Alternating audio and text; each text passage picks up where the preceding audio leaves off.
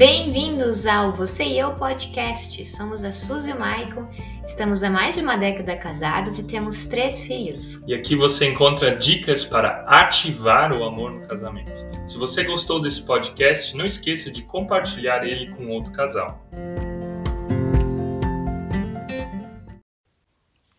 Boa noite. Boa noite. Pornografia. Como você pode ajudar o seu marido?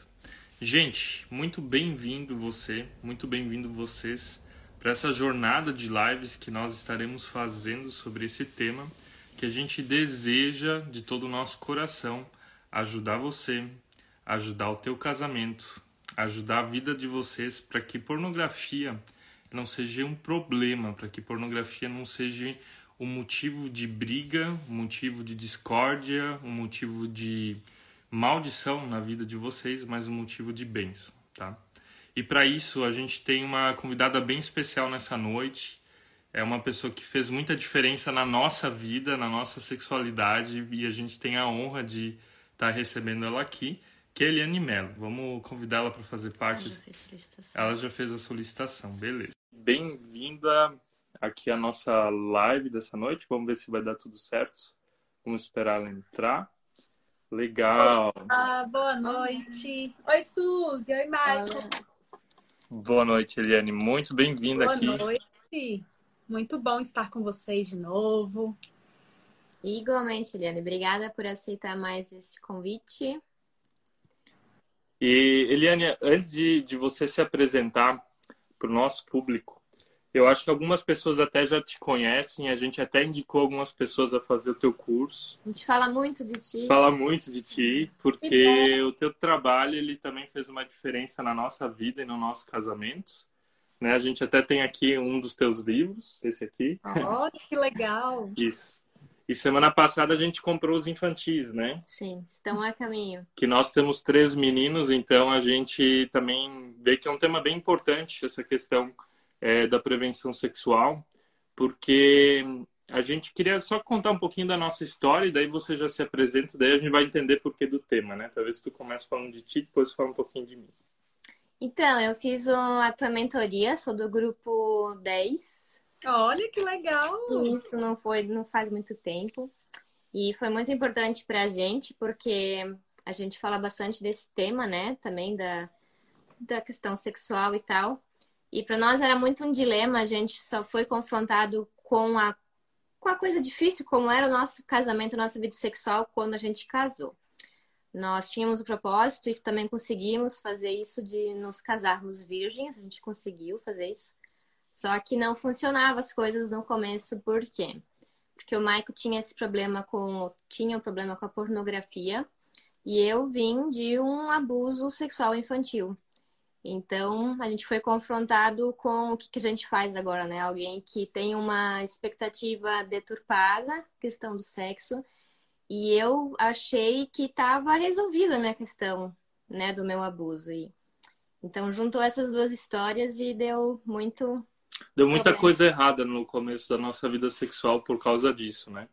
Eu, como adolescente, conhecia pornografia, na época não tinha celular, computador ainda, mas isso veio e isso trouxe para o nosso casamento, né? A Suzy com o trauma de infância dela e eu então eu digo que pornografia também é um trauma, né? Então vim com muitas expectativas para o nosso casamento. Isso, cara, os nossos primeiros anos de casamento foram horríveis nessa área e hoje a gente pode dizer graças a Deus também, graças a você que Deus usou, que a nossa vida sexual ela melhorou muito e a gente está bem feliz e satisfeito com isso. Então, assim, um pouco introdutório da nossa história, mas a gente quer que você se apresente mais uma vez, talvez tenha algumas pessoas que também. Prevenida, hein? Fiquei aqui com palavras.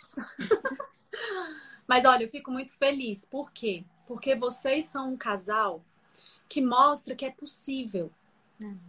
Muitas vezes a gente se limita na nossa história. Não é assim, uhum. Suzy? Não é assim, Michael? A gente olha para as nossas dores e a gente começa a pensar assim: como que eu vou ser feliz?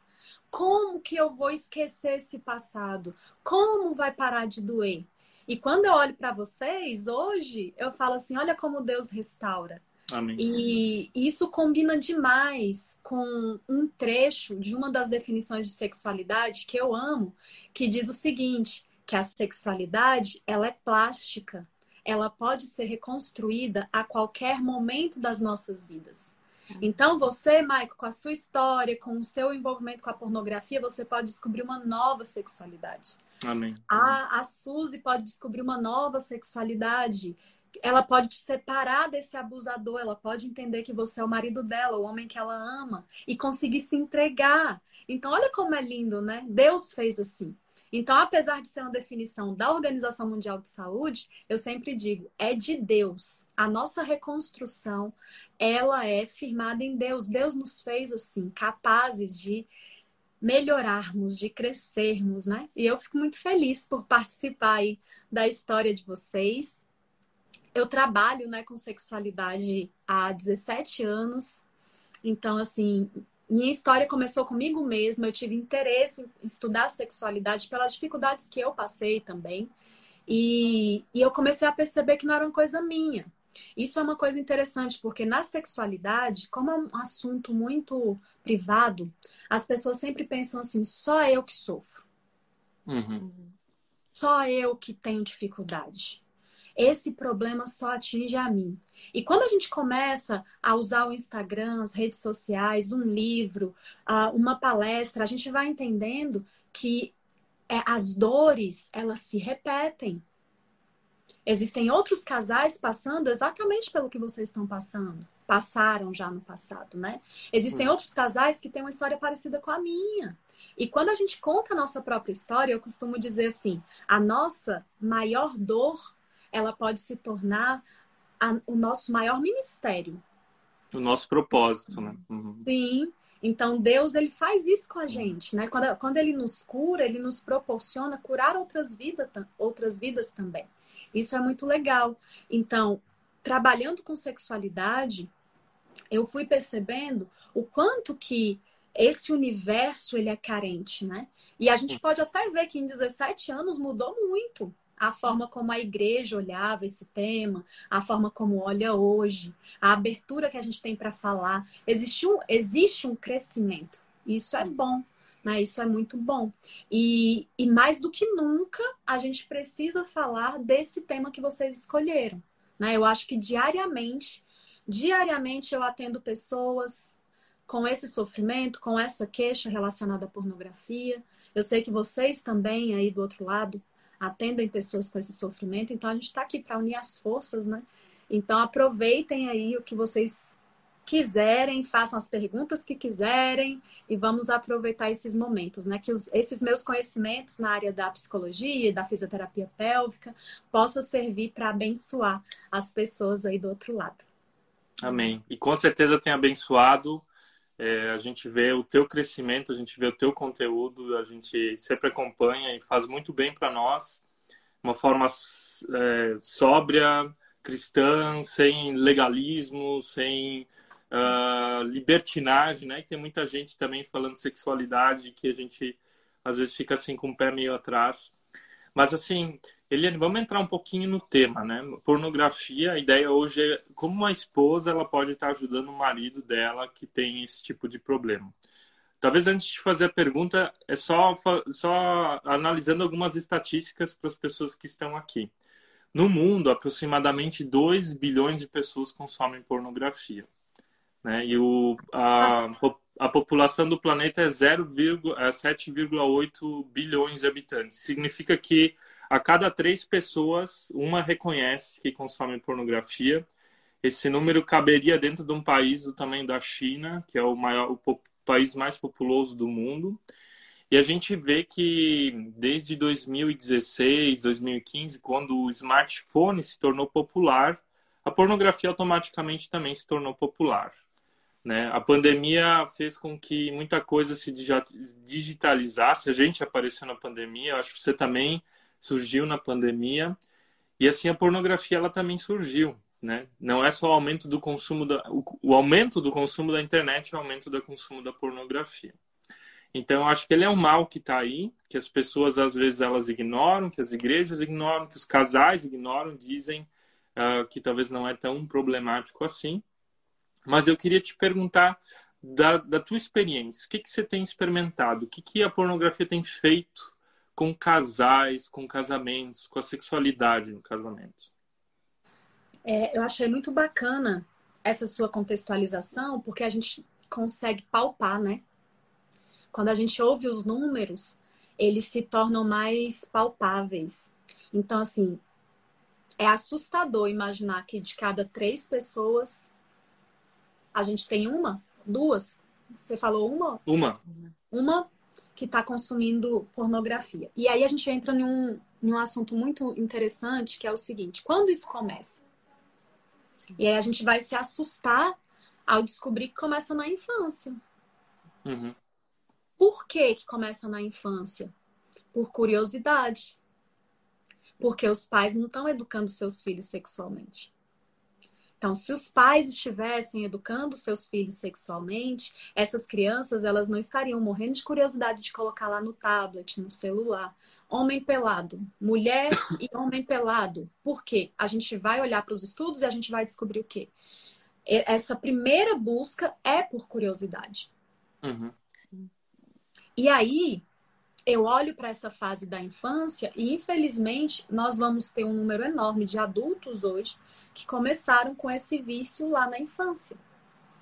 Uh, a gente olha para os dados e a gente é, sempre interpreta, né, que os homens eles são mais é, viciados em pornografia que as mulheres. Mas o potencial de vício está para os dois. Né? A gente vai encontrar diferença na estatística? Vai. Mas a gente precisa entender que o potencial viciante está nos dois. Uhum. Então, lá na infância, muitas vezes é por falta de educação sexual, é porque descobre através da pornografia uma sensação boa que vem para o corpo. Uhum. Aí eu começo a associar a pornografia à masturbação.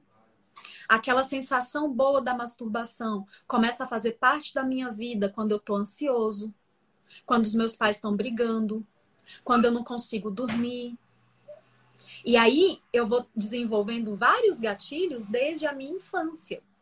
Uhum. E quando é, essa criança né, não acessou, o que é muito difícil hoje em dia, por quê? Porque as crianças estão com o celular na mão, levando para a escola. Às vezes no, o, o, meu filho não acessa, mas ele chega na escola, tem um coleguinha que acessa uhum. e mostra para ele. Então, isso extrapola o ambiente do lar, extrapola, inclusive, o ambiente escolar e chega na igreja crianças que. É, pais falarem para mim assim, Eliane, meu filho foi apresentado a pornografia dentro da escolinha na igreja. Nossa. Sim. É muito forte isso, né? Eu só, só para só pra compartilhar na minha experiência, né? Quando eu conheci a pornografia com 13 anos, num acampamento da igreja, então um amigo meu trouxe revistas pornográficas, na época que não tinha celular, e a gente então via na, no acampamento da igreja a pornografia, entendeu? Sim. Então, se na época a gente usava revistas, hoje com celular isso se tornou muito mais acessível. E esse é um ponto muito sério, porque o estrago que a revista fazia no cérebro não se compara hoje com o estrago que o vídeo faz no cérebro. Exatamente. Então, se eu pegar um homem que foi viciado em pornografia, mas que assistia aquela mesma fita lá, né? Aquele, aquela mesma fita cassete, aquele mesmo DVD, aquele homem que via aquelas mesmas revistas, o, o cérebro dele vai ter um potencial muito melhor de se reestruturar do que os de hoje em dia, que é um vídeo atrás do outro, um vídeo atrás do outro. Então, até a pornografia perde sua função. Eu gosto de contar a história que uma vez eu estava no, no avião e quando eu viajo sozinha, eu sempre vou no corredor a gente nunca sabe, né, quem é que vai estar do nosso lado. Aí eu sempre vou no corredor. E sentaram dois rapazes do meu lado. E eles chegaram, me cumprimentaram, muito educados, passaram. É, um começou a conversar sobre a noiva, o outro conversar sobre a namorada e tal, papapá, ok. Conversaram, o voo foi acontecendo. De repente, o que estava do meu lado acessou a galeria dele e foi vendo várias imagens pornográficas, vários vídeos pornográficos. E eu estava do lado dele, o amigo dele estava do outro lado, e ele assistia aqueles vídeos pornográficos. E quando eu conto essa história, muita gente vira para mim e fala assim: Nossa, Eliane, mas que desrespeito. E não... Mas sabe o que, que é esse homem não ter reação nenhuma? Ele não teve uma ereção. Ele uhum. não olhou para mim com um olho diferente porque eu era mulher e estava do lado dele, então deixou me uhum. aproveitar uhum. dela. Não! A pornografia, que era uma coisa que era para excitar a pessoa, perdeu a função. Então, olha como isso é sério, né? Então, olha o potencial destrutivo né, da pornografia. Então, se a pornografia ela é um prejuízo na infância, ela vai ser um prejuízo na adolescência, ela vai ser um prejuízo na idade adulta. E aqui a gente precisa deixar claro que na adolescência, a, todo adolescente, homem ou mulher, ele vai estar se desenvolvendo em três momentos distintos na adolescência. Ali no início da adolescência vai ser mudança física, corporal, hormônio. E essa, esse adolescente dos 10 aos 14 anos, ele precisa aprender a lidar com esses hormônios. Uhum. Então, a gente olha para a Bíblia, a gente vai enxergar isso como domínio próprio. A pessoa começando a aprender a lidar com o seu próprio corpo. A gente olha para a psicologia, ela, ela vai falar sobre autocontrole. Uhum. É a pessoa lidando com ela mesma. Então, qual é o menino? E aqui, aqui é mais claro, né? Os homens, porque o homem vai ter uma reação de ereção. Mas qual o menino adolescente que às vezes está numa aula, nem está falando nada de sexo e ele percebe o pênis ereto? Ele vai fazer o que com aquilo? Ele cria seus métodos. Respira fundo, pense em outra coisa, até tudo se acalmar, ele poder levantar, ir para outro lugar.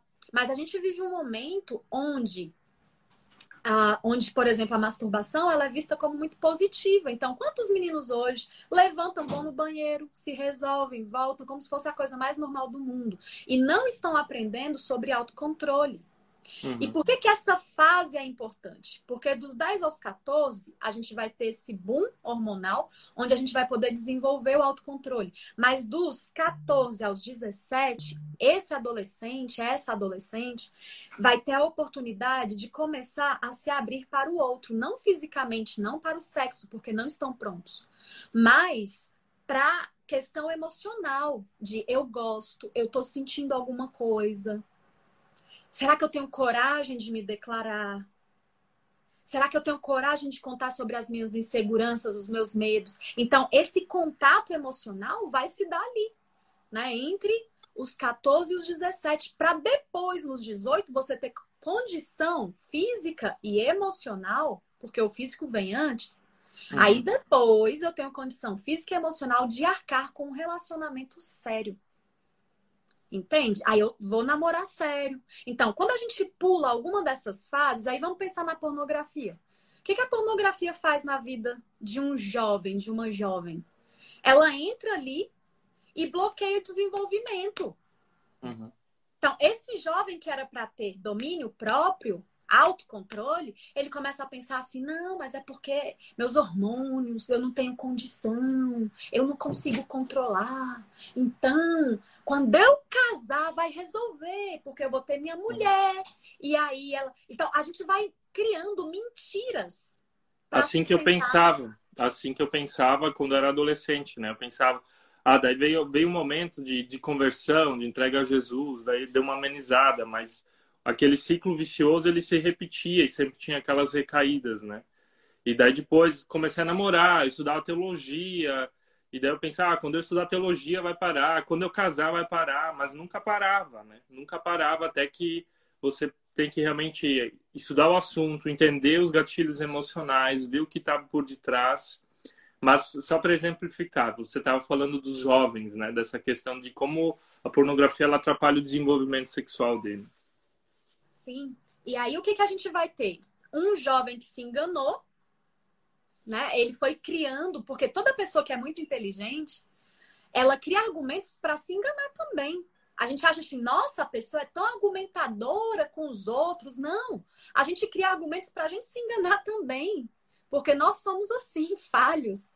Então, imagina, quando eu vou criando esses argumentos e quando eu casar, melhora, resolve, então, eu não toco nessas dores, eu não toco nesses gatilhos, eu não toco nesses prejuízos. E eu levo isso para dentro do casamento, né? Que chega aí, é, é o nosso tema principal né, dessa live. E quando eu chego nesse casamento, é, a, a pornografia ela vai destruir essa relação emocional, Porque essa mulher vai se sentir insuficiente. Infelizmente, nós, enquanto mulheres, nós fomos criados de um jeito, né? Que a gente sempre acha que a culpa é nossa. Então, uhum. poxa, meu marido não me procura. Eu acho que eu não estou tão bonita. Eu acho que eu não sou tão atra atraente para ele. A culpa é minha. O que, que eu tenho que fazer? Então, a pornografia ela vai fragilizando o relacionamento. Por um tempo, geralmente ela fica escondida, né? Então, se pornografia fosse boa, eu gosto de falar assim, se pornografia fosse boa, a pessoa fazia assim em qualquer lugar chegava pro outro e falava: Gente, olha, no grupo de amigos, eu encontrei um vídeo massa, olha isso aqui, que maravilha. Sabe? Mas não é, as pessoas se envergonham, as pessoas se constrangem, a não ser que ela chegue nesse nível de vício onde ela vai estar no avião e vai abrir os vídeos como se fosse a coisa mais normal do mundo. Um jovem adolescente que vai estar na aula e vai abrir o celular e vai ver pornografia como se fosse a coisa mais normal do mundo, né? Quantos casos eu acompanhei assim na escola? Então, é, chega chega a esse absurdo, né, de comprometer todo o relacionamento. Então, quando eu olho para a pornografia, eu vejo assim, nós precisamos falar muito sobre ela. Por quê? Porque quando a gente estuda a psicologia da sexualidade, não tem um curso não uhum. tem um curso que não fale sobre, a, sobre colocar no relacionamento a pornografia. Não tem um curso. Agora, muita gente fala para mim, né? Nossa, Eliane, eu olho sua vida e eu quero estudar sexualidade também. Onde foi? Onde foi que você estudou sexualidade com essa visão tão linda cristã? Eu em lugar nenhum. Em lugar nenhum. Eu preciso ter os meus princípios, eu preciso ter os meus valores para ouvir as porcarias do mundo e fazer é, e passar a peneira do que presta e o que não presta. E é por isso que você colocou no início, Maicon, que muitos cristãos hoje se veem perdidos. Por quê? Porque vai fazer um curso dentro da sexualidade e ouve lá os benefícios da pornografia. A pessoa não sabe hum. fazer um crivo. Será que é bom mesmo? Porque nem os artigos científicos sobre o vício em pornografia são apresentados nesses cursos. Uhum. O, o, casal, ele tá desanimado sexualmente? Já tentaram colocar um videozinho? Uma coisinha para apimentar? Algo para estimular ali? Então, você entende o prejuízo? O prejuízo não tá só a nível das pessoas leigas. O prejuízo tá também no ambiente científico. Também. É porque, então...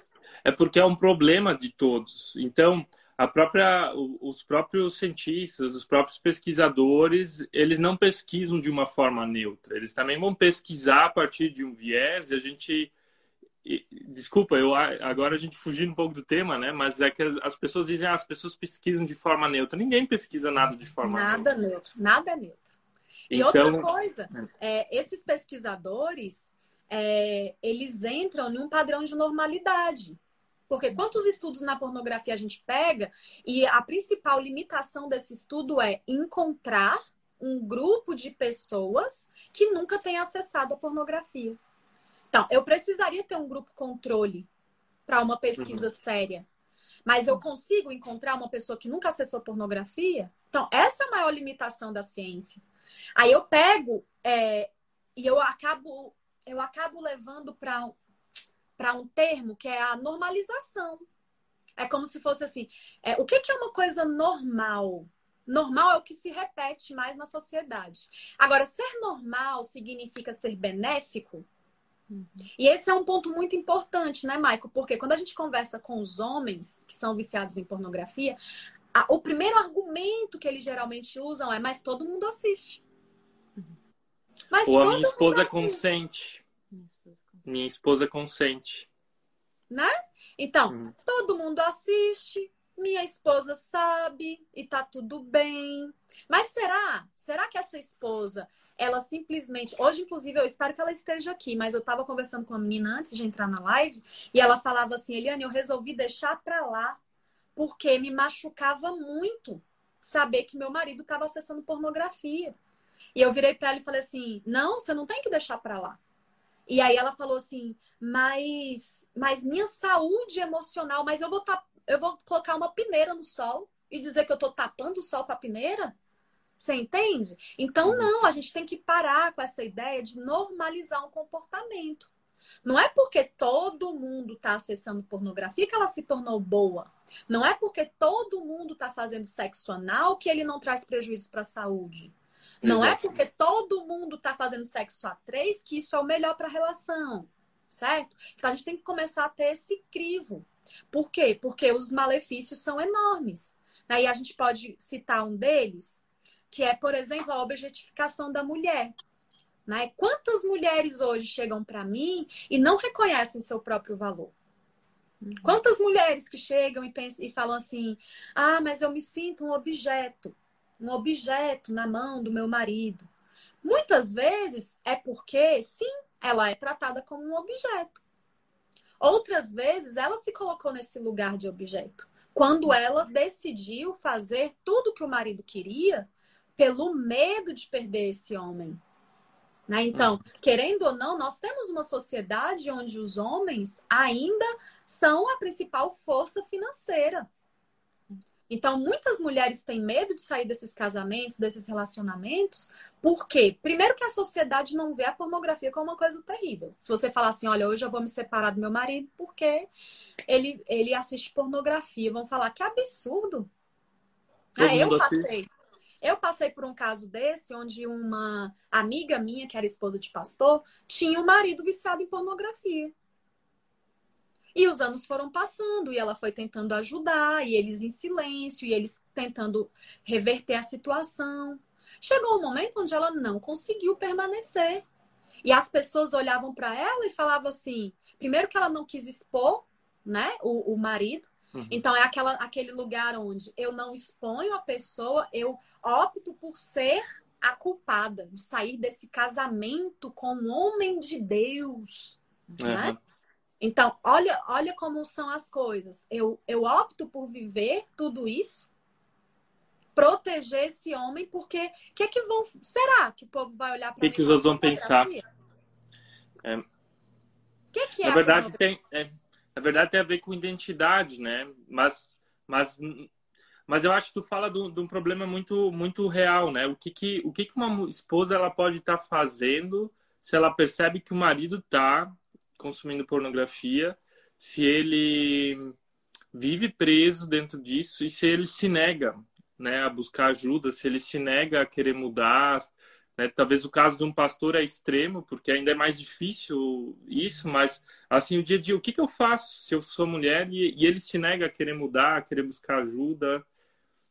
É, quando eu olho para esse casal que já está né, nessa envolvido nessa bolha toda da pornografia, é, eu gosto sempre de falar o seguinte: a gente precisa colocar as cartas na mesa.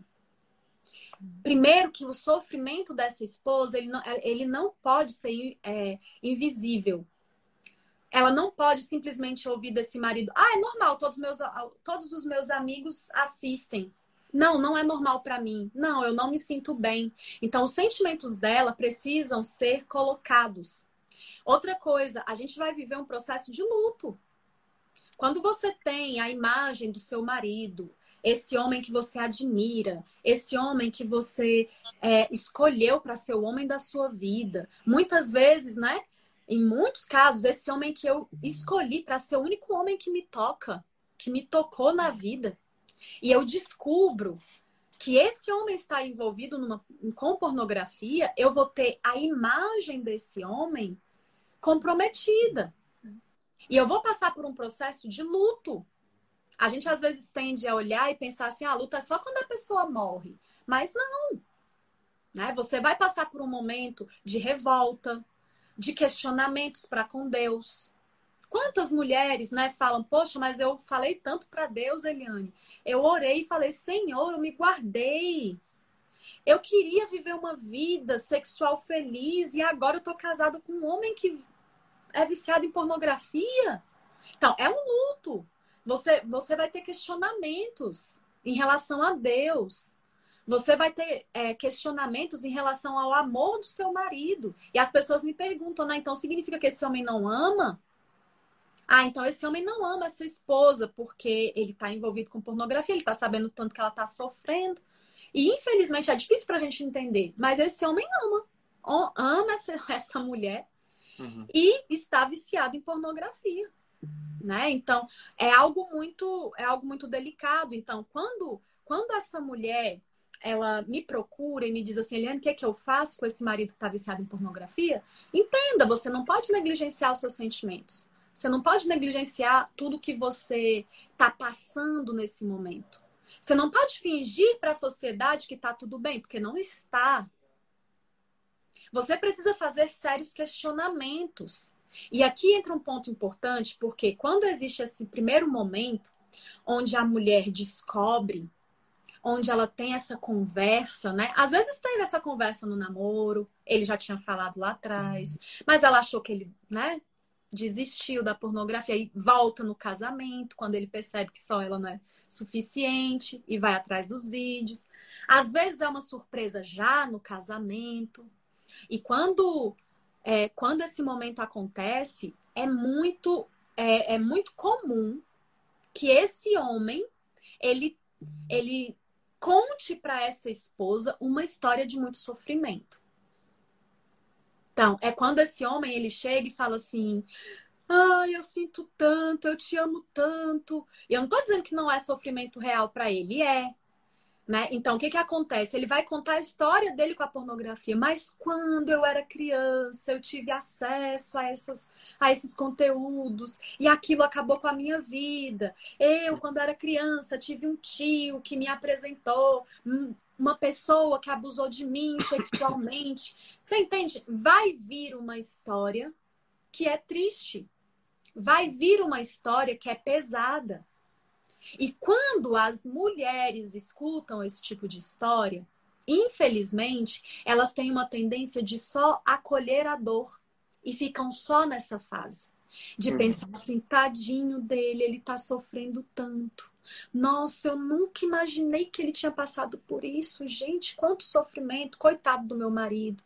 Então, a gente tem uma tendência a se apegar com essa história de dor. E aí é onde eu digo Michael e Suzy, eu falo assim, olha, cuidado. Cuidado para sua história de sofrimento não se tornar a sua bengala para continuar no vício. Porque às vezes o que que acontece? Tadinho do meu marido. A pena ela não, não muda, né? A vitimização ela também não ajuda, né? Então, uma hora a pessoa tem que ser proativa e buscar as ferramentas necessárias para é... sair. Só que o que, que acontece? Existe uma tendência de, se, de repetir essa história. É como se o marido falasse assim.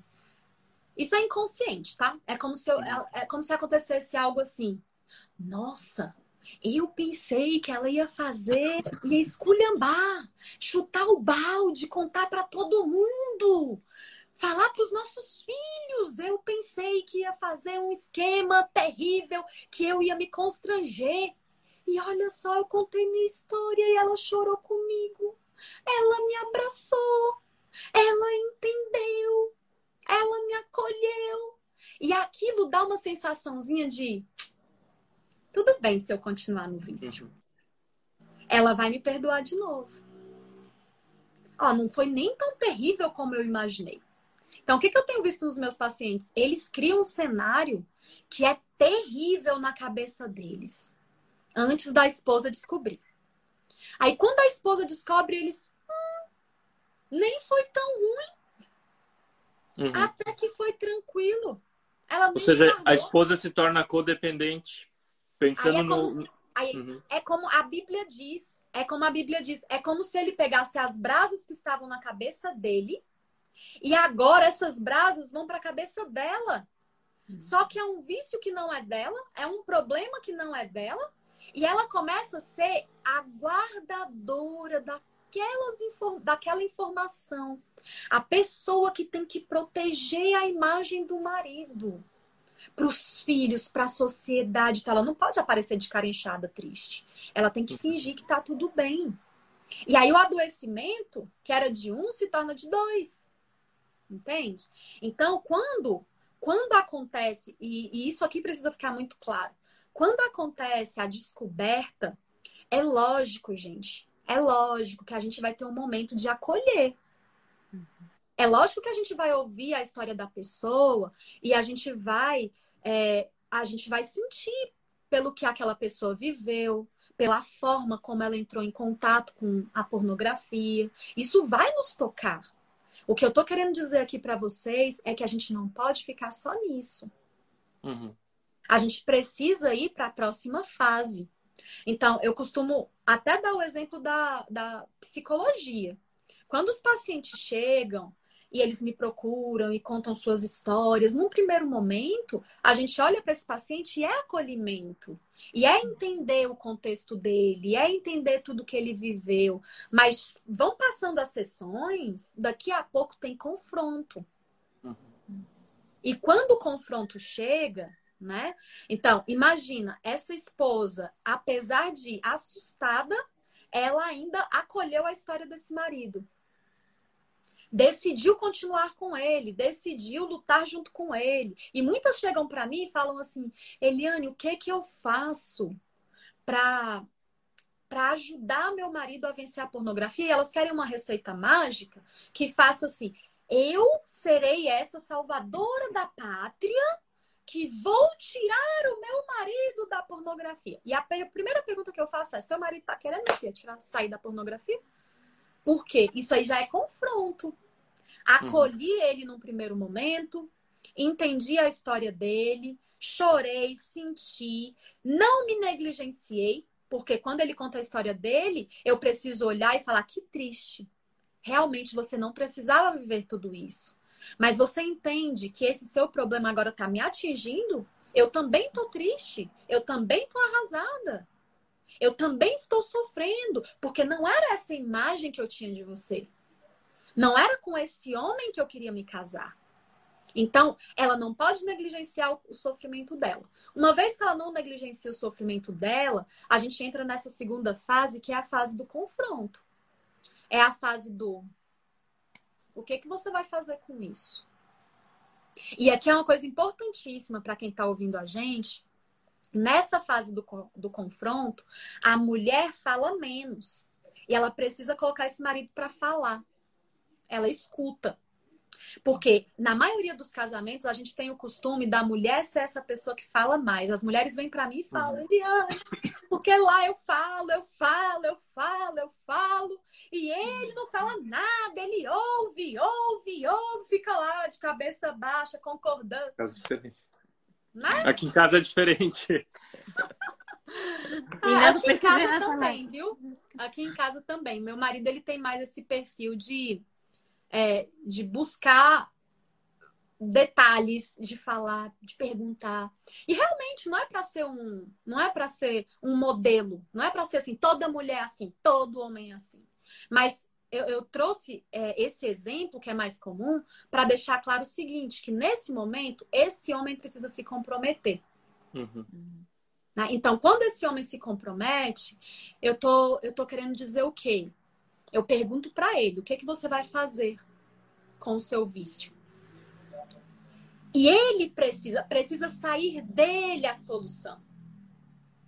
Você entende? Não pode sair de mim. Eu não sou viciada. Como é que eu vou falar pro meu marido? Olha, a partir de Exatamente. hoje você não mais entra. Né? Vamos aqui mapear os momentos que você assiste pornografia. Então, ah, quando eu vou dormir mais cedo, você fica no celular assistindo. Então, agora, a partir de hoje, você vai deitar comigo.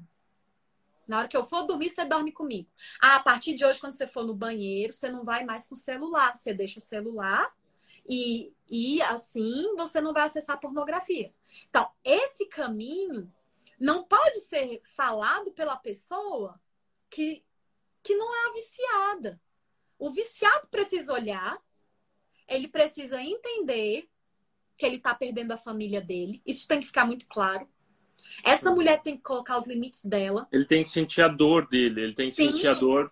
E eu acho que foi bem importante na nossa fase, quando eu também conversei para Uh, confessei para Suzy algumas vezes, mas depois de casados, uma vez então, eu foi bem constrangedor. A Suzy então viu meu histórico de acesso e isso para mim doeu muito, né? Foi uma foi um fator muito muito dolorido para mim. A Suzy não conseguia mais falar comigo, foi difícil. A gente estava de férias num lugar lindo. Estragamos as férias por causa disso. Né? Então, eu falo isso hoje abertamente porque eu acredito que eu achei cura, mas Sim. claro, tem todos os cuidados. Mas eu digo, eu tive que sentir essa dor, sabe? Se tu não sentir essa dor como homem, se teu marido não sentir essa dor e você ficar passando a mão na cabeça e falar tá tudo ok o tempo todo não não não muda alguma coisa, né? Ele tem que e aí o que eu tentei falar antes, ele não sei se tu concorda comigo. Por exemplo, um vício em álcool muitas pessoas que têm esse vício ou em alguma outra droga, elas continuam nesse vício porque alguém na família é codependente. Ou seja, não que ela use, mas ela acoberta aquele problema ah, com, com dinheiro, com passar a mão na cabeça, com aquilo que tu falou, a imagem do meu marido, o que, que os outros vão pensar, o que vão pensar de mim. E eu acho que na pornografia, não sei se tem uma relação que, que tu falou, que talvez as esposas, então, elas também são codependentes, né? Não de consumir, mas de acobertar. Sim. E isso é muito, isso é muito real, porque a pornografia não traz um constrangimento só para o marido, traz um constrangimento para a esposa e às vezes ainda coincide, isso é muito sério, gente. Às vezes ainda coincide desse esse marido, ele é viciado em pornografia e essa esposa não gosta de sexo. Mas ela não gosta de sexo por quê? Porque não faz direito. Porque ela não está tendo prazer. Porque ela sabe que existe a pornografia e ela não quer se igualar àquelas mulheres lá dos vídeos.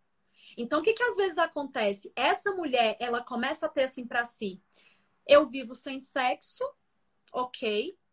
Esse homem que se enfia aí na pornografia dele, e a gente vai fingindo para a sociedade que tá tudo bem. A gente vai uhum. fingindo para os nossos filhos que tá tudo bem. E assim, eu é impressionante o número de pessoas que eu atendo que falam assim: Eliane, eu vi pornografia do meu pai. Eu vi os vídeos do meu pai, eu vi as revistas que eram do, do meu pai, eu vi o histórico do celular do meu pai. Então, filhos que em algum momento da vida vão descobrir essa fragilidade do pai, esse vício do pai. Uhum. Então, esse é um ponto sério, porque quando eu negligencio a minha sexualidade em detrimento do vício do, do meu marido, aí o câncer está instalado. É, é, quando eu falo, tudo bem, estou sofrendo, então deixa ele lá na, na pornografia, eu fico aqui. E, e aí a gente tem que pensar num outro aspecto que é muito importante, que é o aspecto do constrangimento social. Eu sempre falo isso. Olha, um casal que está passando por uma dificuldade nessa área da pornografia, ou até mesmo traição real com a pessoa, porque para mim pornografia é uma traição também. Uhum. Mas é, tem gente que faz as categorias, né? Traição, ah, pornografia, traiçãozinha, né? Outra pessoa, ah, conversou com uma prostituta, traiçãozinha média. Ixi, esteve com a pessoa, desenvolve, traição zona. É tudo traição. Mas vamos entender o seguinte: se, se, se a gente está falando de um casal cristão, a gente precisa entender que esse casal cristão tem um líder. E, e, e precisa existir esse constrangimento frente a um pastor. Pedir uma visita pastoral, conversar com esse pastor e expor esse marido ao constrangimento social. Ai, Eliane, mas meu marido ele não é cristão, só eu que sou, o que que eu faço? Ele tem alguém da família dele que ele admira? Tem alguém que é, que, que para ele vai ser uma vergonha saber dessa fragilidade dele? Ah, é a mãe dele. Então chama a mãe dele e fala. O constrangimento social, ele faz com que a pessoa dê essa virada de chave. Uhum. E não é você, e não é você simplesmente falar assim, olha, se você não melhorar, eu vou contar. Não, não é isso. Não é para eu fazer uma chantagem. Eu entendo que você tem um vício e eu não dou conta de viver com isso sozinha. Eu não permito que essas brasas fiquem na minha cabeça. Então eu vou atrás de um líder para a uhum. gente poder conversar e procurar ajuda eu vou atrás de um curso na internet. A gente, você vai atrás de um curso na internet. A gente, mas a gente precisa desse momento de constrangimento, onde essa pessoa possa falar assim: que que que eu tô fazendo? Que vergonha! Isso para o homem é muito forte. Né? Saber que alguém sabe da dificuldade dele. E ao mesmo tempo, essa pessoa, se é uma pessoa madura, se é uma pessoa é, de princípios, de valores, de respeito, essa pessoa pode se tornar, inclusive, um elo de fortalecimento. No sentido, cara, olha, eu tô aqui, se você precisar de mim, se você tiver em um momento difícil, porque, por exemplo, é, um momento que é muito claro para os homens que eles buscam pornografia é quando eles têm algum tipo de é, de tristeza, por exemplo, no trabalho. Aconteceu um negócio, não, não foi promovido, não foi reconhecido, não... aconteceu alguma coisa que explodiu a cabeça dele, ele pensa o quê? Vou buscar a pornografia. Então, eu tenho uma necessidade que é emocional. Eu tenho uma necessidade emocional de conversar com alguém, de falar sobre o que eu estou sentindo, de falar sobre a minha decepção, ou de falar sobre o meu medo. Eu já atendi uma pessoa que falou assim para mim, Eliane, é, meu gatilho para ir para pornografia foi a, a, promoção. Por quê? Porque Nossa. ele era inseguro em, relação a ele. O, o chefe dele chegou dizendo que acreditava no potencial dele, entregou para ele uma promoção e ele simplesmente não soube lidar com aquilo. E ele, meu Deus, como assim? Será que eu tenho capacidade? Será que... E nesse momento de, é, de insegurança emocional, ele foi buscar quem? A pornografia. Então, poderia ter conversado com alguém, poderia ter falado sobre isso com a esposa, falar assim, nossa, eu tô com medo, eu tô inseguro. Mas o homem tem mais dificuldade, né, de se expor emocionalmente. Então, é. a gente precisa pensar até nisso, né? Que essa ter uma pessoa em quem ele confie, né? Ter na esposa, e sim, ter na esposa essa pessoa que ele pode dizer, olha, eu tô triste, eu estou chateado, né? E, aconteceu isso comigo, a gente precisa conversar, vamos sair, vamos fazer uma caminhada, deixa eu falar um pouco com você. Vai trazer um, um amadurecimento emocional e, ao mesmo tempo, vai fazer com que ele entenda: eita, esse era um gatilho para eu ir para pornografia. E agora não mais eu vou para pornografia, eu resolvo minhas questões emocionais. Né? Então, esse, esse é um ponto bem, bem importante, né? Eliane, deixa eu te perguntar. A gente está vendo formas como a esposa ou as esposas podem estar ajudando seus maridos, né? Um, o que, que você pensa? A esposa deveria ser aquela que escuta o marido quando ele tem, digamos assim, tentação, tem vontade de consumir pornografia, ou o marido deveria ter um amigo, um confessor, alguém nesse sentido? Né? Tá. Qual é a pessoa certa a estar tá ouvindo ele? Então, vamos, vamos pensar nesse conteúdo primeiro, porque quando a gente fala desse conteúdo da pornografia, a gente às vezes cai em um erro muito grande, que é o erro de falar assim, não, porque agora eu estava aqui imaginando, olha, se eu tivesse num lugar com três mulheres ao mesmo tempo, e ela fizesse aquilo, e a outra fizesse aquilo outro. E ele começa a fantasiar uma cena sexual que não é saudável nem para ele, nem para a esposa, nem para o amigo, nem para seu ninguém né? Então, o que, que a gente precisa entender? É, imagem pornográfica, ela não sai da cabeça. O que você assistiu vai ficar registrado lá, na sua cabeça. Agora, o que, que eu posso fazer? Eu posso começar a substituir essas imagens pornográficas por uma sexualidade que é saudável. Então, nesse momento onde esse homem ele percebe o desejo dele pela pornografia, é, essa mulher ela não pode se perder no sentido. Eu já ouvi isso em um, em um programa de televisão. A pessoa foi lá dar um testemunho que tinha se livrado da pornografia e o homem virou e falou bem assim: Olha, sabe o que eu fiz? A fulana. Ela foi essencial para minha cura. E era assim: toda vez que eu estava com vontade de fazer sexo, ela se colocou à minha disposição. E tinha dias que a gente fazia 12 vezes. E tinha dias que a gente fazia não sei quantas vezes. E ela tava lá, firme e forte. E eu olhei aquilo e eu fiquei, que palhaçada, gente. Que que é isso? Agora quer dizer que a pessoa ela é viciada em pornografia. Ele deixou de construir o domínio próprio, o autocontrole, uhum. e está usando a esposa Agora, para dar vazão a todo desejo sexual, gente, ninguém morre por uhum. falta de sexo, não. Ninguém morre por não se masturbar. Se você estiver morrendo de vontade de se masturbar e você for fazer outra coisa, a vontade passa. É um negócio que vem, dá a vontade e passa.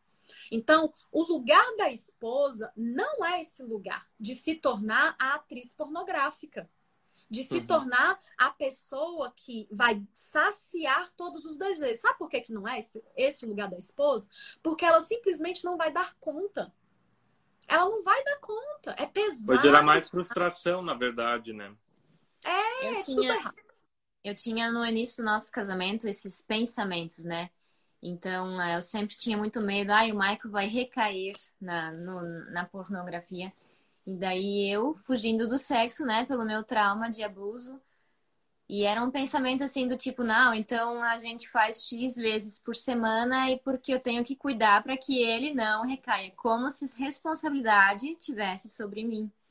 E esse é um ponto muito sério, Suzy, muito sério, porque a gente precisa dar para esse homem esse potencial de escolha. Então, mulher nenhuma que o marido é viciado em pornografia pode aceitar essa culpabilização.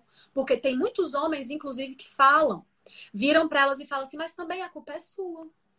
Por quê? Porque eu tenho desejo sexual, você não sacia, então eu procuro meus meios. Então o que, que ele faz? Ele culpabiliza a esposa. E mulher uhum. nenhuma tem que aceitar essa culpabilização. É como se fosse assim: opa, peraí, a vontade é sua, então se responsabilize pelos seus atos. A gente, às vezes, animaliza muitos homens. A gente precisa ter muito esse cuidado. O homem, ele é um ser que pode controlar os seus impulsos, os seus desejos sexuais, assim como a mulher. E às vezes a gente olha para o homem e fala assim: não, mas homem não consegue. Ao mesmo tempo que a gente animaliza, a gente também tem a tendência de infantilizar os homens. Então, quando eu coloco nesse, é, esse homem num lugar de criança, nesse lugar infantil, eu tenho a tendência de me tornar aquela esposa fiscalizadora, né? Assistiu hoje? Deixa eu olhar o celular. Deixa eu ver. E também não é saudável, né? Não é. Então, que, como é que eu vou criar com esse homem um a responsa ele precisa criar responsabilidade. Vocês estão entendendo? É como se fosse assim, lá na, lá na adolescência que ele deixou de ter esse autocontrole, não é que ele perdeu essa janela e, e acabou pro resto da vida. Não. Agora, na fase adulta, eu vou criar auto, autocontrole, domínio próprio. Então, entende? Isso, e aí, voltando para a sua pergunta, que conteúdo é esse que ele quer compartilhar? Porque eu diria que o que é saudável é um mapeamento de todos os pontos que são gatilhos, né? Então, o uhum. que, que é gatilho para você?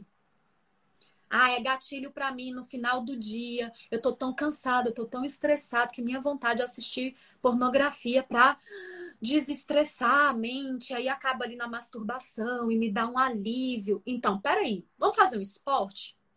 Vamos fazer alguma coisa? Você tem um amigo, então, para você ir fazer um esporte?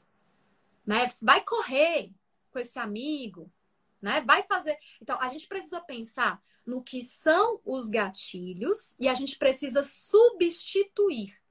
Então, para cada uhum. gatilho que eu tenho, por exemplo, eu tive um paciente que ele falou assim: qual foi o ponto, né, onde ele viu assim, a pornografia está me destruindo? Foi quando ele teve a filha dele. Então, enquanto estava lá só ele e a esposa, e ele com vício, ok. Mas quando ele teve a filha dele, ele começou a imaginar assim: caramba, essa menina vai crescer e vai descobrir que o pai dela é um viciado em pornografia. Eu não queria ser o tipo de homem que vai casar com a minha filha. Então, ele fez esse tipo de análise para entender que ele estava muito envolvido na pornografia, que precisava de ajuda. E aí, eu, quando eu perguntei para ele, né, eu falei assim para ele: eu quero que você faça uma lista de tudo que você gosta de fazer. Porque a gente sabe que a pornografia faz com que você se auto-sabote. Então, você uhum. deixa de ter os seus prazeres. Né? Um homem que antes gostava de jogar futebol, ele para de jogar. Um homem que gostava de, de, um, de um, tocar um instrumento, ele para de tocar. Né? Então, vamos puxar aí quais eram os seus prazeres. E aí ele foi, foi fazendo, né, toda uma lista ali de prazeres. Inclusive, no meio dos prazeres dele, tava assim, brincar com a minha filha. Nossa, brincar com a minha filha é muito gostoso, porque ela tá nessa fase de dar risada, de reagir aos nossos estímulos. Então, é uma delícia brincar com ela. E aí eu comecei a falar para ele assim: olha, você vai ter uma percepção muito clara. Ah, eu quero que você coloque na sua cabeça assim, o que que é desejo pela pornografia mesmo, enquanto porque o, o vício, ele sabota o seu desejo sexual. Né? Então, o, quando eu olho para pornografia, o que, que é realmente vontade de pornografia? O que, que é desejo sexual? Desejo por intimidade, por estar com a minha esposa. Então, eu preciso fazer essa, essa diferenciação. Uhum. E aí, quando ele percebia assim, não, é, eu tô estressado, eu tô de um jeito no trabalho, aconteceu certa co alguma coisa que me desestabilizou, eu tenho vontade para onde? para pornografia. Então você vai fazer o quê? Você vai pegar alguma coisa dessa sua listinha de prazeres e vai substituir. Por quê? Eu não posso fazer com que esse homem simplesmente transfira para o outro uma questão que é dele. Uhum. Então, ele pode ter um apoio na esposa em algumas situações? Pode. Ele, ela pode ser a pessoa com quem ele converse. Se ele percebeu que é uma questão emocional mal resolvida? Pode. Ele pode ter um uhum. amigo em quem ele confie para fazer alguma atividade, para sair para conversar, né? Pode. Ele pode ter esse amigo. Agora, essas pessoas, elas são coadjuvantes. Uhum. A pessoa central é ele. E se a pessoa central é ele, ele precisa criar seus próprios recursos. Por mais que ele saiba que tem esses apoios. Mas ele Ou precisa... seja, o auto, autoconhecimento, entender os seus gatilhos emocionais, entender o que se passa dentro de ti, é o que vai fazer com que também ele consiga gerenciar melhor uh, recaídas, gerenciar melhor a, a compulsão, a vontade de consumir pornografia. Sim. E aí a gente tem uma coisa importante, né, que você comentou aí sobre recaídas. Pode acontecer a recaída? Pode. Né? Então, essa pessoa que antes assistia, né? Eu tenho relatos de pessoas que perderam o emprego por causa de pornografia. Eu tenho relatos. Não conseguiram terminar a faculdade. Tenho relatos de um adolescente que se masturbava tanto que chegou a se machucar, a sangrar. Por quê? Porque foi percebendo que é, esse excesso de dopamina né, cerebral vai fazendo com que você não mais tenha as reações. Então, vai perdendo a ereção a longo prazo. Quando esse menino começou a ver pornografia e não ter resultado a nível de estímulo do pênis ficar ereto, ele endoidou. E aí falou assim: não, precisa estimular mais forte, de um jeito mais intenso, né? E, e acabou sangrando, se machucando. Então, olha a que ponto a gente chega, né? E aqui é, tem um outro lado para quem, para essas pessoas que são casadas, né? Que é o lado que eu gosto muito de, de focar, que é o seguinte: a construção de uma nova sexualidade. Isso é importante demais, porque o que a pornografia ensinou veio tudo deturpado. Uhum. A forma como essa mulher foi vista pelo marido também se tornou deturpada. Né? Então, agora é o momento deles. É, é agora é o momento do casal começar a olhar para a relação deles e talvez pela primeira vez na vida juntar os dois aspectos do sexo, que é o físico e o emocional. Então, quando eu, quando eu percebo, e aí é um processo de reconstrução lindo, né? Porque você vai começar a perceber o sexo de um jeito completamente novo onde eu pego aqui o aspecto emocional de não é que é prazeroso tocar na pele da minha esposa sem pressa para penetração, não, eu quero sentir a pele dela, eu quero uhum. sentir o cheiro dela, eu quero fazer perceber as reações dela de excitação, de prazer. Eu quero estar atento a cada um desses detalhes. Eu não estou mais preocupado em ter o maior pênis do mundo, em ter a maior ereção do mundo. Eu não estou mais preocupado numa ejaculação, 10 ejaculações na noite. Não. Eu estou agora preocupado em linkar o lado emocional e o lado físico, aproveitar esses dois componentes. E aí é onde a gente começa a novamente humanizar esse relacionamento sexual. E muitas mulheres chegam para mim e falam assim: "Mas Eliane, minha preocupação é que esse meu marido, se meu marido tá com a pornografia na cabeça, enquanto ele tá fazendo sexo comigo. Eu falei assim, mulher, fica preocupada com isso, não. Porque se ele tá com o olho aberto, ele tá te olhando, a ereção tá mantida, é em você que ele tá pensando. O homem então... só consegue fazer uma coisa. Ter percebido isso, né? Isso é legal, porque tira o peso da cabeça das mulheres, né? Ela sai desse lugar de objeto. Então, opa, não mais. Não me pertence esse lugar porque eu sou um, eu sou uma mulher, eu sinto, eu quero, eu desejo. E esses casais vão se reconstruindo, né? E isso é uma coisa importante porque existe reconstrução para os dois lados. A gente ficou aqui focando, né, que quando o marido, quando o marido, mas a gente sabe que existem mulheres que também são viciadas em pornografia. Né? É um percentual menor? É. Mas do mesmo jeito que a gente tem aí uns 20%, deve, é uns 20, né, Michael? Você tá é mais... por aí, é que assumem, né? As, com, as estatísticas que a gente pesquisou, na verdade, elas são um pouco antigas. E como tu mesmo falasse, são poucas pessoas que reconhecem ou são poucas pessoas que, que querem também falar sobre isso. Mas é em torno de 20%. Hum. Pois é.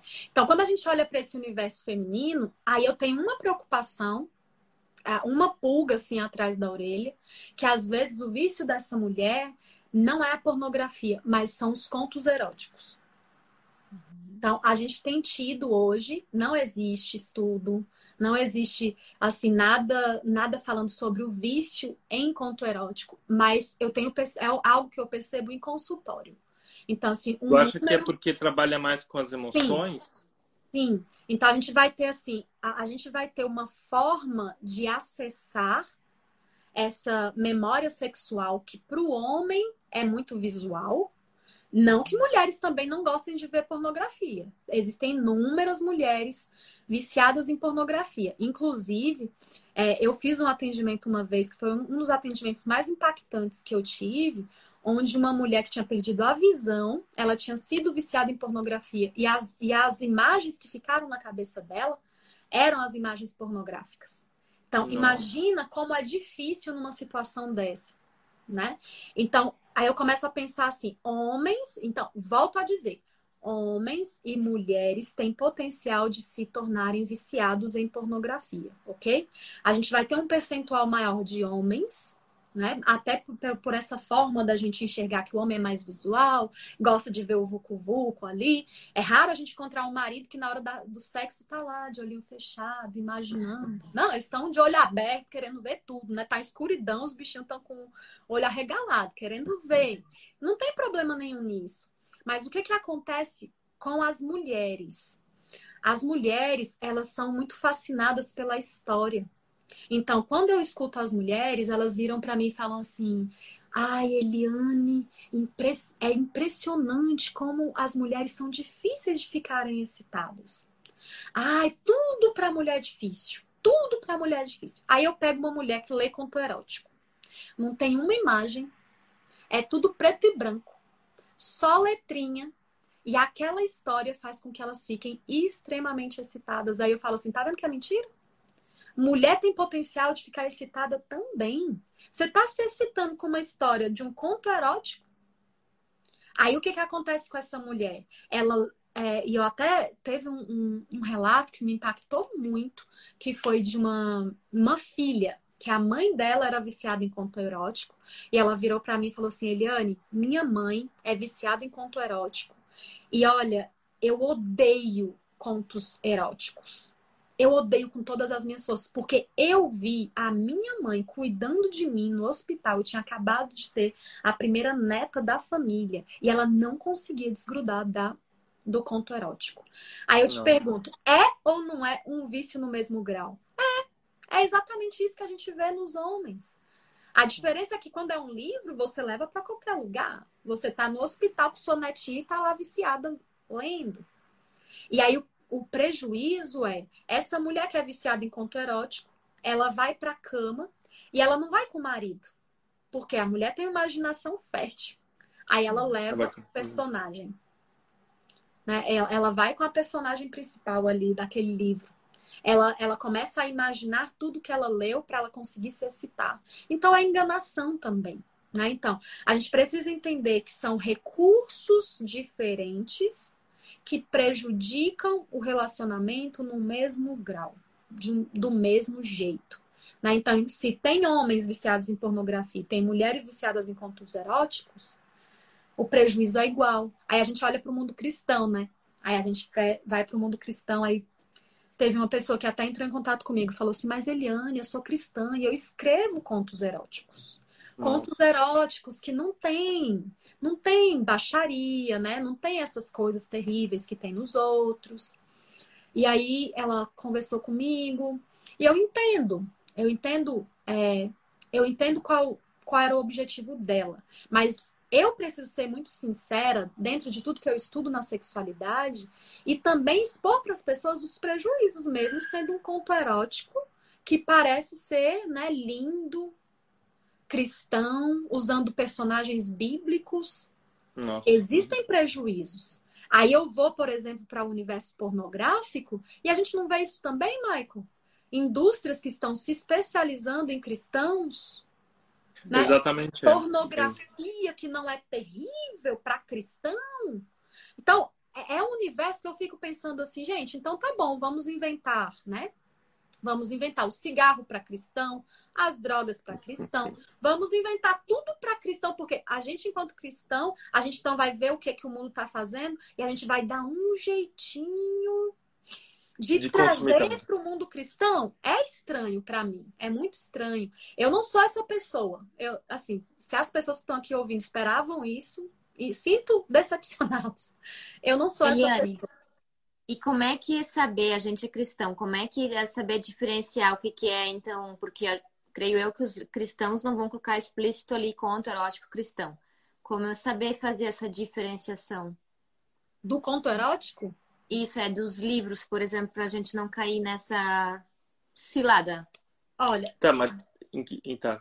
É porque, é porque vídeos pornográficos a gente vê que tem ali os, é como se cena. fosse. É, ó, é, a mesma coisa. É, hoje eu até ouvi uma pessoa que me disse bem assim. É, ela falou assim: Ah, Eliane, às vezes eu tô assistindo um filme. Ah, não é pornografia. A gente às vezes tá, às vezes eu tô assistindo um filme com meu marido e aí entra uma cena sexual super intensa. Eu me sinto desconfortável, eu não sei como lidar. Parece uma idiotice, né? E assim: ah, o que, que tem? Assistir. Mas as pessoas ali envolvidas estão sabendo o que está acontecendo. Ela está percebendo o marido dela com uma ereção por causa daquela cena que ela está vendo. Às vezes eles param o filme e eles começam a ter uma relação sexual, inclusive bem parecida com o que aconteceu ali no filme. Né? Então, uhum. aí a gente pode olhar para isso e meio que comparar com, com os livros, né? Porque existe uns que são água com açúcar, né? É, no sentido. E as adolescentes, então, tá cheio, né? Elas pegam esses livrões, aí a mãe fala assim: ai, que coisa linda! Minha adolescente ama ler. Aí lá no meio do livrão tem cada cena picante, cada cena pornográfica descrita, que essas meninas começam a se masturbar, essas meninas começam a evoluir no conto erótico. Aí era um livro normal, que veio com uma cena picante. Daqui a pouco, ah, deixa eu ver um conteúdo mais explícito, né? Uma leitura de um conteúdo mais explícito. E assim a gente vai enveredando pelo caminho do vício. Então, eu gosto de pensar assim: quando a gente se casa, a nossa, as nossas, a nossa resposta sexual é para o nosso marido, é para nossa esposa. Eu preciso olhar para o meu esposo, eu preciso enxergar nele a fonte que sacia o meu desejo sexual. Ele precisa enxergar em mim a fonte que sacia o desejo sexual dele. Então, quando eu assisto, quando eu leio, quando eu vejo qualquer coisa que me tira desse caminho, e a gente precisa ter cuidado com a nossa mente, né? Nosso domínio próprio não começa aqui. E eu começo a começar a imaginar. E se acontecesse, eu já tô num caminho errado. E é muito sutil. É muito sutil esse caminho.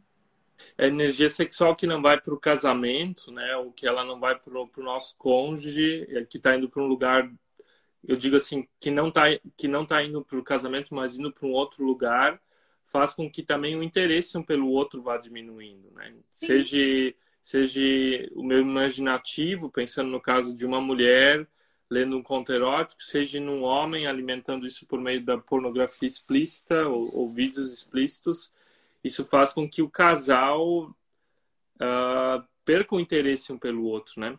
Até vi umas estatísticas que são, que, que são assustadoras a partir da pornografia, dizendo que o número, às vezes, que um casal, a frequência sexual de um casal tem diminuído por causa da pornografia. Ah, né? Porque aí... o, o homem ele está se masturbando mais do que querendo ter um relacionamento real com a sua esposa. Um dia desse eu coloquei um videozinho sobre isso, né? Um, um rapaz aí bem, bem famosinho da internet comentando que e ele falava em nome de todos os homens, né? Aí ele falava assim: não, olha, eu preciso ser sincero, todo homem prefere, prefere a masturbação a ter que estar com uma mulher. E Nossa. aí ele colocou no pacote todos os homens. E na nos comentários surgiram vários homens. Você tá louco? Fale por você, não fale por mim. Isso é bacana, né? Mas quando eu vi esse vídeo, me chamou a atenção o seguinte. Por que, que ele tá atrás desse prazer né, solitário? E aqui a gente faz essa diferenciação. Esse prazer solitário, ele não foi idealizado por Deus. O prazer sexual, ele foi idealizado por Deus para acontecer entre duas pessoas. No momento que eu uso qualquer tipo de recurso para esse prazer solitário me preencher, eu já estou distante do que Deus deseja. E aí a gente vai falar assim, ah, Eliane, mas é só sobre Deus? Não, vamos excluir Deus. Vamos pensar assim, qual é o prejuízo de um homem, por exemplo, porque para o cérebro dele, a pornografia é como se o sexo estivesse acontecendo, né? Mesmo uhum. porque tem o desfecho, tem o estímulo peniano, tem a ejaculação. Então, para o cérebro dele ficou registrado, uh, relação sexual. Só que foi uma relação sexual sem gasto energético. Só foi seu olhinho ali virando nos vídeos, encontrando um vídeo incrível que te estimulasse e depois você com sua mãozinha estimulando o seu pênis. Aí você pega uma mulher real. No seu pênis precisa chegar a 150 ml, né? Vocês são aí meus alunos do Destrave, então vocês já sabem disso. No pênis precisa chegar... né? Então, imagina, lá no curso eu falo sobre isso. Se o homem precisa de 150 ml de sangue no pênis, é fácil ficar ereto. Se a mulher precisa de 500 ml, ela precisa de toda uma preparação. Agora, esse homem, ele vai ter essa paciência de olhar, de tocar, de estimular, de falar coisas que ela goste e fazer com que a excitação dela cresça. Você entende? Quando a gente olha, exclui Deus, exclui Deus, traz só para o relacionamento. Os prejuízos, eles são reais. Porque aí vai cair lá naquele rapazinho que falou que o homem prefere então a masturbação. Porque a mulher é trabalhosa demais. É coisa demais. Tem que estimular aqui, tem que tocar ali, tocar acular. Enquanto que eu queria só pegar meu pênis, papapá. E aí a gente reduz a relação sexual a um processo que é só físico. A gente uhum. reduz a relação. Quantos, quantos de nós reduzimos a relação sexual só para o ato de penetração? Então, é como se a relação sexual fosse marcada inicialmente pela ereção, depois pela ejaculação.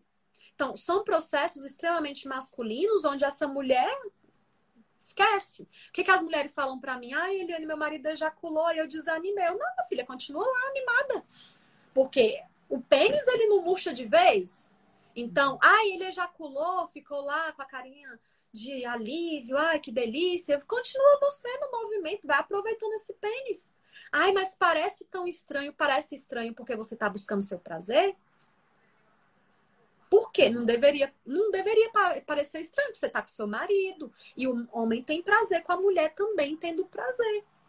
Exatamente. Entende? Então, a gente precisa entender a gente precisa entender que a pornografia, se a gente excluir Deus, ainda assim tem prejuízo esse homem, ele e, e, eu tenho acompanhado inúmeros casos onde o homem ele perde essa motivação por preparar a esposa. É, ele já não, ele coloca essa culpa nela também. Ai, você demora demais.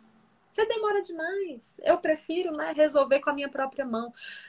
Eu nunca vi um homem né? Por mais que eu saiba que tem linhas aí, né? Hoje em dia, então, tá cheio de gente falando assim, não existe a masturbação saudável.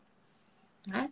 Então, assim, a masturbação ela é prejudicial quando você está assistindo pornografia, quando você faz um estímulo muito forte, aperta muito o pênis. Mas se fosse. Agora, imagina o homem que acordou cedo, né? E aí foi tomar um banho e estava sentindo cada parte do corpo dele. E chegou no pênis e fez um estímulo leve, carinhoso, que foi prazeroso. Gente, eu nunca vi ninguém se masturbar assim, não. Eu vejo uhum. sempre uma coisa que tem como objetivo ser rápido, ser forte. Então, é intenso, é rápido, para que a ejaculação aconteça logo. E aí você vai pegar uma mulher real, né? Algumas pessoas até se assustam. Ai, Diane, mas ejaculação precoce, só dois minutos de penetração. Né? Mas se vamos pensar se essa mulher foi bem preparada, se ela está devidamente excitada, e ela chega num momento que ela fala assim, tudo que eu quero é esse homem dentro de mim, e vai para penetração, para que mais que isso? Pode ser dois, pode ser cinco, mas os estudos foram até generosos. Falaram, a ejaculação precoce é antes de dois.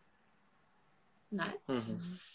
E a gente tem também esses prejuízos relacionados à, pornografia. Homens que podem se tornar ejaculadores precoces, homens que podem se tornar ejaculadores retardados, que demoram demais para ejacular com uma mulher real, homens que perdem a ereção. E às vezes a gente olha para tudo isso e a gente pensa assim: é muito visível essas características no homem, né? Mas existem as mulheres também que perdem o potencial de excitação, que o marido toque e é como se não estivesse tocando em nada. Hum. A penetração fica sem graça se eu não acesso às imagens, os contos, as fantasias, eu não consigo ter prazer. Né? Uhum. Então, esse não foi o sexo idealizado por Deus. Idealizado por Deus foi duas criaturinhas juntas, né? Com, tendo prazer, sim, tendo conexão, tendo intimidade profunda, tendo respeito pelo corpo do outro. Isso foi o que Deus idealizou. Tem uma, algo que me vem em mente agora da mentoria que eu lembrei. Uh, que você falou também da questão assim de tem muitas mulheres que têm medo realmente de, de fazer o sexo com luz, né? Elas querem se esconder, ficar totalmente escuro. E daí você falou de, de fazer sim com luz para que o seu marido tenha a possa ver, né? Isso, uma imagem que seja a tua imagem, não imagem de outras mulheres. Uma coisa Achei simples, né? Sim. Tão simples. Então, assim, é, as mulheres, muitas mulheres, elas elas estão olhando para o seu próprio corpo com tantas críticas que elas pensam assim: como que eu vou aparecer nua desse jeito pra, na frente do meu marido? Né? A barriga tá grande, o peito tá caído, a celulite, a estria. E elas se diminuem muito. Então, a gente precisa entender, primeiro, né? E por isso aquela primeira aula onde a mulher resgata esse encontro dela com o corpo dela e começa a pensar assim: nossa, esse é o corpo que eu tenho, é um corpo que eu preciso acolher, é um corpo que eu preciso permitir as sensações que ele traz para mim. Então não é sobre formato, é sobre sensação. E aí quando eu vou para o sexo, eu olho para o sexo e eu penso o seguinte: por que, que tem que ser num, numa escuridão completa? Por que, que nós, enquanto casal, a gente. Porque pornografia, gente, é algo extremamente é, que toma nossa atenção. Pode ser homem, mulher, criança. Uhum. Você vê ali bichinho no meio da rua, a cadela pegando, né, sendo pegada pelo cachorrinho. Você fica, você olha, chama a sua uhum. atenção. Então, pornografia é algo que chama a atenção de homens e de mulheres. Por isso que dá tão certo. Então, quando eu quero é, reconstruir essa relação a dois, eu preciso trazer para o ambiente sexual não a memória da pornografia, mas a reestruturação desses pensamentos. E aí a claridade vai ser importante. Eu não estou uhum. dizendo de uma luz forte principal do quarto ligada, porque isso vai fazer também com que a mulher se sinta desconfortável. Mas a gente vai falar de uma penumbra. Né? Então, uhum. uma luzinha fraca, onde dá uma, onde dá uma, uma claridade ali e tanto você enquanto mulher quanto homem comecem a olhar para o sexo de uma outra forma. Né? Então, começar a ver a mão do seu marido te tocando e ter uma nova sensação e falar assim: nossa, que coisa boa a mão dele passando pelo meu corpo. Ela toca ele e ele começa a olhar e fala assim: Nossa, que coisa boa ver minha esposa, a mulher que eu amo. Isso tudo vai transformando a sua cabeça, a forma de você ver o sexo. Outra ideia bacana também é colocar um espelho perto da cama. Porque se a gente for pensar na visão que a gente tem aqui, é uma. A visão que a pornografia traz já é uma outra visão, né? E cada vez, até tem estudos analisando, né? As posições em pornografia, a gente vai percebendo que ao longo dos anos foi ficando cada vez mais genitalizada. Né? Então, cada uhum. antes tinha um cenário, tinha um negócio, hoje não. É só o vucu vucu, né?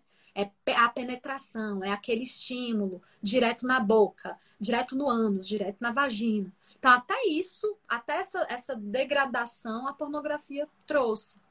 Mas, quando eu falo sobre reestruturar a sua vida sexual, aí eu começo a pensar assim: por que não colocar um espelho? Um espelho perto da cama para que você tenha uma nova visão sobre a sua relação sexual. Ou até no teto no teto, do lado, onde for. Por quê? Uma boa ideia, Suzy, muito É legal, né? É legal você ter uma nova visão. Então agora não mais fica aquela coisa assim, nesse ângulo, mas eu consigo ver os dois corpos uhum. se encontrando, né? Eu começo a ver beleza nisso. Então a gente perdeu muito ao longo dos anos com tudo que a pornografia trouxe, porque ela trouxe também uma comparação muito terrível, né? Entre os corpos uma infantilização do corpo feminino. Então, hoje as mulheres elas querem ser rosas, sem pelos, com pequenos lábios minúsculos. Isso é um reflexo da pornografia. A gente não aceita o nosso corpo adulto. Né? Enquanto hum. que o homem foi para um outro extremo de sofrimento também, né? Homens que chegam para mim e falam assim: "Ah, eu acho que meu pênis não é o suficiente", porque na pornografia os pênis são gigantes. É um critério de seleção dos atores. Aí ele olha para ele mesmo e começa a se achar que ele não vai ser suficiente. Quantos homens têm dúvidas sobre a questão da ereção? Fala assim: não, mas eu tô com algum problema porque eu tive com a minha mulher, a gente teve a relação sexual e depois o pênis murchou. Aí eu, nossa! Né? E a mulher chega e fala: não sei o que tá acontecendo, Eliane. Depois que ele ejacula, o pênis dele murcha. Aí eu, ah, vocês por acaso já assistiram pornografia na vida? Né? Porque lá na pornografia a relação sexual acontece uma hora e o pênis está ereto, né? Mas a vida real não é essa. A vida real tem um ciclo de resposta sexual. E esse homem, depois que o pênis encheu de sangue, depois que ejaculou, ele vai perder a ereção, ele vai precisar de um tempo, período refratário, para se recompor. Né? Então, Exatamente. até isso a pornografia atrapalha ela coloca em dúvida o nosso funcionamento fisiológico. A gente começa a se perder do nosso, da nossa função fisiológica. Aí é onde as mulheres também chegam para mim, às vezes os maridos também falam assim: Mas Eliane, minha mulher, ela não ejacula. Ele está esperando um jato na cara dele, de, né? A ejaculação feminina, uhum. porque ele viu lá na pornografia. Né? Ele tá esperando porque ele aprendeu que lá era assim. Aí ele ainda cobra dessa mulher: você não tá tendo prazer porque você não tá ejaculando. E ela fica: meu Deus, eu tive prazer, Eliane, eu não sei o que esse homem tá querendo que eu ejacule. Tá esperando, porque na pornografia tem até isso: bombinha que coloca dentro da vagina da mulher para ela poder jogar um negócio, um líquido lá e parecer que é ejaculação. E tudo isso vai chegando no universo da sexualidade ali, do casal, inclusive cristão. Uhum. E a gente às vezes não sabe, é, é, é uma perdição até fisiológica. Exatamente. Eliane, você uh, falou antes dessa questão da infantilização, né? É, também na mentoria comentasse bastante ali que tem muitas meninas querendo realmente mudar o seu corpo. É, é uma coisa assim que eu acho, não sei se você concorda, mas que hoje em dia tem crescido a pedofilia, claro, por meio das informações e tal, mas por meio do acesso desse vício pornográfico? O que que acontece? A gente, é, as pessoas não gostam de ouvir isso, né, Suzy? Elas não gostam de ouvir que tem correlação com a pedofilia. Elas não gostam de ouvir, por exemplo, é, imagina, eu, Um dia desse eu vi essa colocação e eu achei assim muito assertiva. Imagina que você está passando num lugar e tem um adulto abusando sexualmente de uma criança. É real. Você está passando e você está vendo um adulto abusar de uma criança. Imagina, Maico, você como homem passando por esse lugar. Você faria alguma coisa? Claro, re reagiria, tiraria o adulto de lá, alguma coisa no seria No máximo feita. você faz um, dá um grito, você, você tá louco, você pega um pau, vai para cima, você faz alguma coisa. Então, isso na vida real. E se a gente fosse perguntar para os homens, todos eles diriam isso. Claro, de que não, criança, não pode. Não, não, não. Mas na pornografia, o que que acontece? Quantos vídeos de pornografia infantil porque a gente precisa ter essa clareza de entender que você pode até começar assistindo a pornografia homem e mulher. Basiquinho, né? Pênis, vagina. Mas daqui a pouco, esses vídeos não vão mais te satisfazer. E você vai chegar em conteúdos que você talvez no passado falasse assim: que absurdo, uhum. que horror. Meu Deus, eu tô aqui me masturbando, vendo um adulto abusar sexualmente de uma criança. Então, é uma degradação. Então, claro que isso tem correlação com pedofilia. Aliás, tem um estudo, tem um estudo que fala que eles fizeram, eles, eles fizeram um estudo só com pedófilos. E esses pedófilos todos eram viciados em pornografia. Então, não se cria um pedófilo do dia para a noite. Né? Essa pessoa não nasce pedófilo, ela torna-se pedófilo. E sim, uhum. existe uma contribuição muito grande da pornografia. E quando a gente faz esse tipo de análise, tem que chocar mesmo o povo. Tem que falar mesmo, para que a pessoa comece a levar um susto, sabe? É você ter uma filha de seis anos em casa e tá assistindo é, a pornografia de estupro de uma criança de seis anos. Que muitas vezes são ali crianças de uma. É, de uma camada social carente, onde elas fazem esses vídeos em troca de quê? De doce, de chocolate, de um brinquedo. E não tem nem noção. A gente, a gente não, não para para pensar em todos os prejuízos. A gente não para para pensar nas, nas atrizes pornográficas que estão se matando, que estão em depressão, que tem toda uma indústria, um tráfico sexual, tráfico infantil por detrás, sabe? Eliane, é muito gratificante te ouvir. A gente, a gente programou uma hora, já está mais uma hora e meia aí. Um, e eu acho que foi, foi de muito aprendizado para nós, sempre de novo, mas para todos nós que estamos te acompanhando, acredito que as pessoas aqui podem dizer o mesmo. Mas eu queria te convidar agora assim para a gente direcionar e fechar um pouco ela, achar uma, uma palavra final assim. Se você pudesse dar uma palavra para uma esposa que sabe que o marido consome pornografia e quer ajudar ele, que palavra você daria? Que conselho você daria? Ah, a gente precisa sempre pensar no seguinte: a reconstrução é possível. Eu acredito nisso. Quando a gente olha para os dados da pornografia, eles são assustadores. Quando a gente olha para as consequências, elas são terríveis. Mas eu preciso falar para você que está aqui que é possível se reconstruir sexualmente. Agora você não pode lutar só. A gente precisa a gente precisa partir de uma decisão do casal.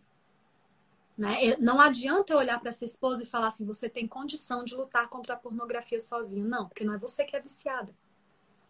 Você precisa, como a gente comentou antes, você precisa ter um contato é, com você mesma, com o seu sofrimento. Você precisa passar por um processo de, de autovalorização, de amor próprio, para que você, enquanto esposa, consiga fazer. É, essa, essa afrontar esse homem, né?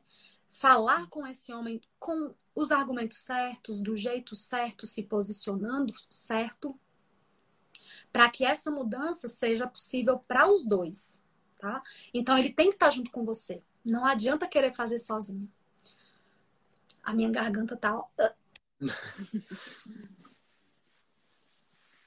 Eliane, tranquilo. Eu acho que ficou foi muito bom ter aqui e a gente quer, quer também sugerir a você, esposa, se você está nos acompanhando, né, de, de pegar tudo isso que você ouviu, de conseguir colocar alguma coisa em prática conforme a tua situação. Cada uma, cada um de nós passa por uma situação diferente.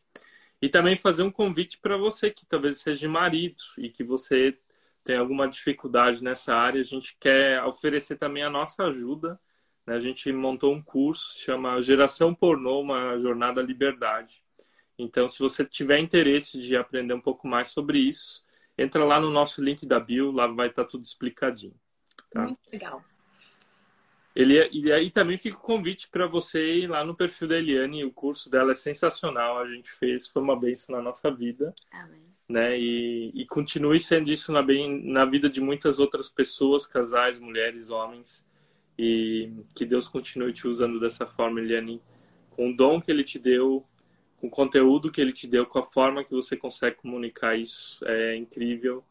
E esse conteúdo que tu tem, ele não deveria só ficar no Instagram, só na internet, mas deveria chegar nas escolas, deveria chegar em todas as igrejas de uma forma uh, muito vasta, porque as pessoas estão precisando ouvir isso, as pessoas estão precisando sentir a vida plena que Jesus promete também aqui na Terra e não só na eternidade. Verdade, vamos trabalhar para chegar. Eu daqui, Amém. vocês daí, cada um fazendo sua parte para a gente chegar mais longe. Muito bom Amém. poder contar com vocês, com o trabalho que vocês fazem, com a seriedade que vocês carregam junto com esse trabalho. Agradeço pela live. Pessoal, vai lá, olha com cuidado, olha tudo que esse curso pode oferecer e se engajem. A gente precisa dar esse passo, né? A gente não pode ficar só na teoria. A gente não pode sair de uma live como essa e pensar que legal, foi bom ouvir. A gente precisa ir para ação, porque a gente está falando da nossa vida. Né? A gente não está falando de bens materiais. A gente está falando da nossa vida uma vida que foi idealizada por Deus para ser uhum. plena, abundante, feliz. Então a gente não pode aceitar menos que isso. Isso mesmo. Amém. Amém. Eliane, muito obrigado. Que Deus te abençoe, que Ele abençoe teu marido. E também muito obrigado a cada um, a cada uma que estava aqui. A gente não conseguiu responder as perguntas que, que tinham, mas eu acredito que foi de bênção para cada um. Que Deus abençoe também o teu marido tá? Amém. E uma boa semana para você ainda. Ai, obrigada. Beijo para vocês. Estou aqui. Precisando, é só dar um grito. Valeu. tchau, tchau. Tchau, tchau. Obrigada. Tchau, tchau, Suzy. Tchau, Maico.